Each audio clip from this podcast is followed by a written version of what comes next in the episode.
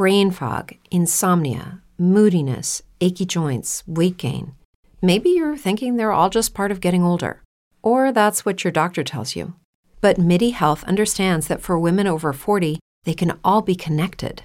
Hormonal changes that happen during perimenopause and menopause are at the root of dozens of symptoms women experience, not just hot flashes. MIDI specializes in compassionate care for women in menopause. Their solutions are safe, effective, and FDA approved. Plus, they're covered by insurance. A convenient telehealth visit with a MIDI clinician can be your first step to getting personalized care. They'll tailor a treatment plan for your symptoms and health history so you can get back to feeling great. 91% of MIDI patients get relief from symptoms within just two months. When your body changes, your care should too. Book your virtual visit today at joinmidi.com. That's joinmidi.com. Let's talk about MediCal. You have a choice, and Molina makes it easy. So let's talk about making your life easier, about extra help to manage your health. Nobody knows MediCal better than Molina. Visit meetmolinaca.com. Let's talk today. Crónicas de espanto. Bienvenidos a la casa del terror. Comenzamos.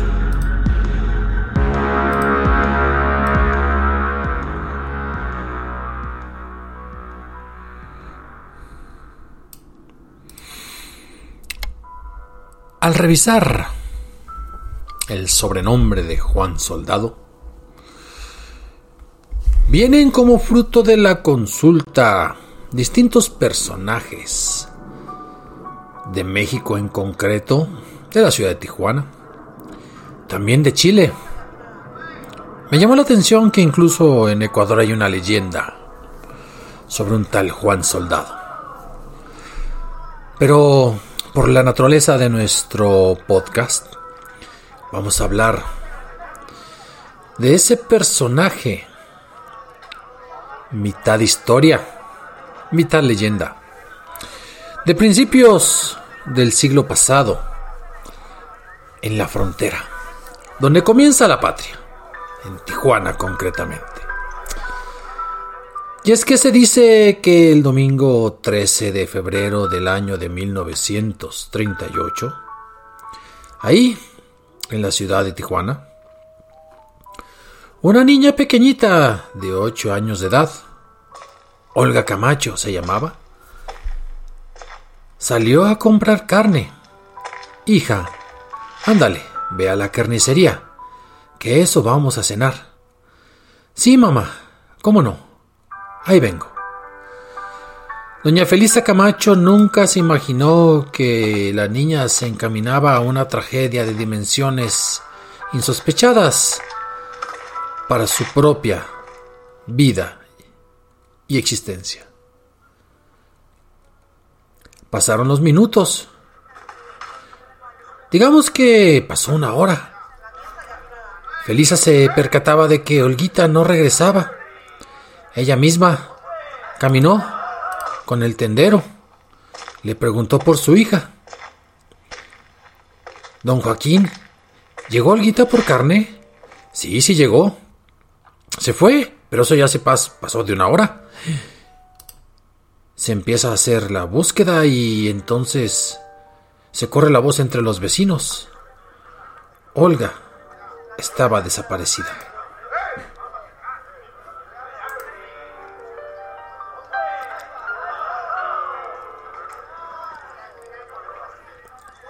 Y así entre rumores, poco a poco se le encontró muerta. Una vecina de la familia Camacho le encontró. Pero la vecina dijo, ah, porque para esto ya habían pasado las horas. Tuve una visión, Felisa, tuve una visión. ¿De veras una visión? Sí, sí, sí. La Virgen me revelaba el rostro de la niña y en dónde se encontraba. Y la gente le creyó. Encontraron a la niña y todo era preocupación y llantos, básicamente para la señora Felisa. Y ella alertó a la policía, la señora de la visión, para acudir al sitio en donde encontraron el cuerpo inerte de Olga. Pero ¿qué digo el cuerpo inerte? El cuerpo ultrajado. Y de ahí vino la tragedia. Y todo, todo, todo se volvió extraño y turbio. Empezaron a buscar a los responsables. Se hicieron las investigaciones. Dicen que encontraron a cinco personas que podían ser sospechosas del homicidio. De esos cinco, Juan Castillo, Juan Soldado, reunía los elementos para relacionarlo precisamente con el ultraje y la muerte. ¿Por qué? Porque ya en medio del proceso, de aquellos responsables que estaban encarcelados de las investigaciones procedentes, la amante de Juan dijo, Pues miren que a mí Juan me pidió que lavara una ropa, y esa ropa estaba toda cubierta de sangre. Una afirmación devastadora para que Juan Castillo si acaso saliera de la cárcel. Se revisaron las uñas de Juan y dicen que encontraron pelos de la niña Olguita. Aquí es donde se cruza la verdad con la leyenda, porque entre los relatos que cuentan los antiguos tijuanenses, pues se dice que no, que fue, realmente fueron unos niños que estuvieron jugando y que encontraron el cuerpo de la niña. Que también se dice que esto de los testimonios son inventados, que fue acusado Juan Soldado sin pruebas y prácticamente sin juicio. Es difícil encontrar versiones concluyentes. Pero finalmente, en medio de aquel mitote, o como dirían en Argentina, de aquel quilombo. Yo diría en medio de la tragedia de aquella colonia, Juan Castillo Morales fue sentenciado a muerte. Y, por ende, fusilado por dos pelotones, ahí en el Panteón número uno de Tijuana, ahí donde yacen pues sus restos.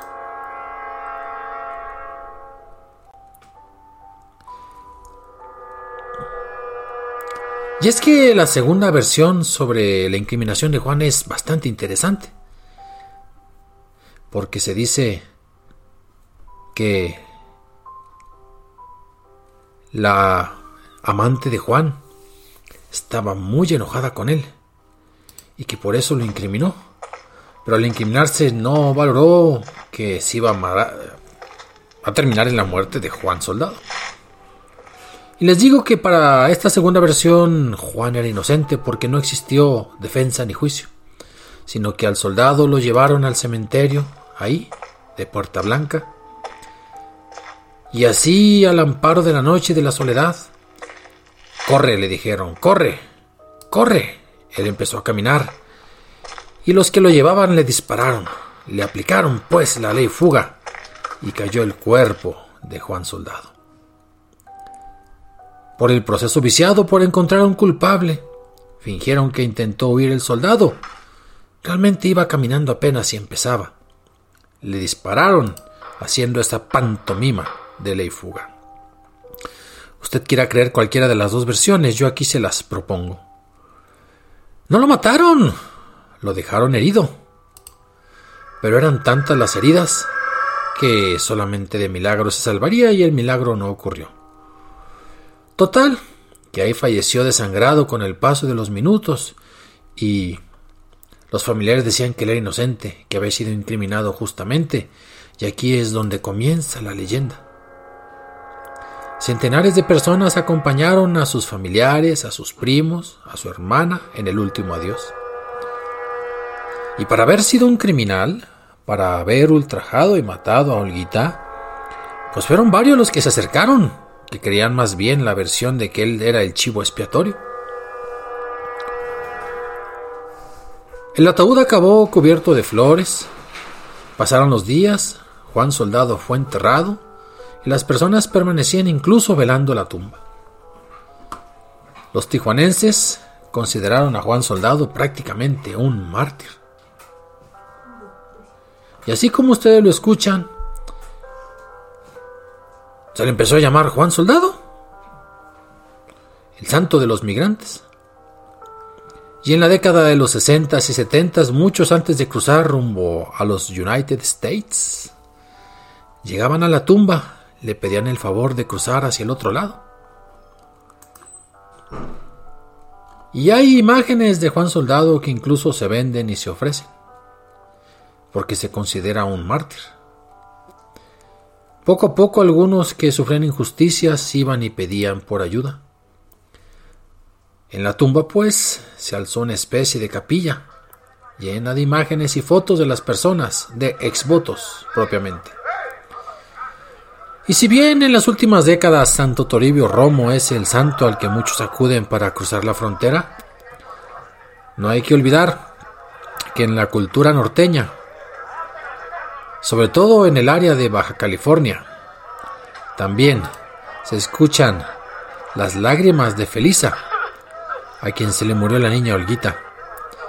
De los familiares de Juan Camacho, ahora conocido como Juan Soldado. Y de las personas que les parece mejor acudir a Juan Soldado que en vez de acudir a Martín Valverde o a la Santa Muerte. Y le piden favores, a veces buenos, a veces relacionados con actividades no tan lícitas y aquellos que pasan por el panteón de repente sienten que se escucha el eco de los disparos de aquel día en que cuenta la otra leyenda. Ejecutaron de manera artera y ambiciosa a Juan Camacho, mejor conocido como Juan Soldado. Que su fantasma ronda la frontera y los límites del panteón. Sepa usted si se acerca por ahí. Acérquese a la tumba. Pero hay que ser conscientes de la existencia de la historia y también de la leyenda. Esto fue Crónicas de Espanto. Escriba, opine, asienta, disienta, coopere. Crónicas de Espanto 0 arroba gmail.com. Nos vemos la próxima semana. Hasta la vista.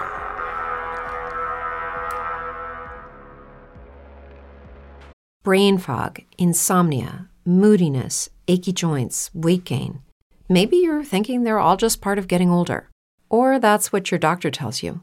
But MIDI Health understands that for women over 40, they can all be connected. Hormonal changes that happen during perimenopause and menopause are at the root of dozens of symptoms women experience, not just hot flashes. MIDI specializes in compassionate care for women in menopause. Their solutions are safe, effective, and FDA approved. Plus, they're covered by insurance. A convenient telehealth visit with a MIDI clinician can be your first step to getting personalized care. They'll tailor a treatment plan for your symptoms and health history so you can get back to feeling great. 91% of MIDI patients get relief from symptoms within just two months. When your body changes, your care should too. Book your virtual visit today at joinmidi.com. That's joinmidi.com. Let's talk about MediCal. You have a choice, and Molina makes it easy. So let's talk about making your life easier, about extra help to manage your health. Nobody knows MediCal better than Molina. Visit meetmolinaca.com. Let's talk today.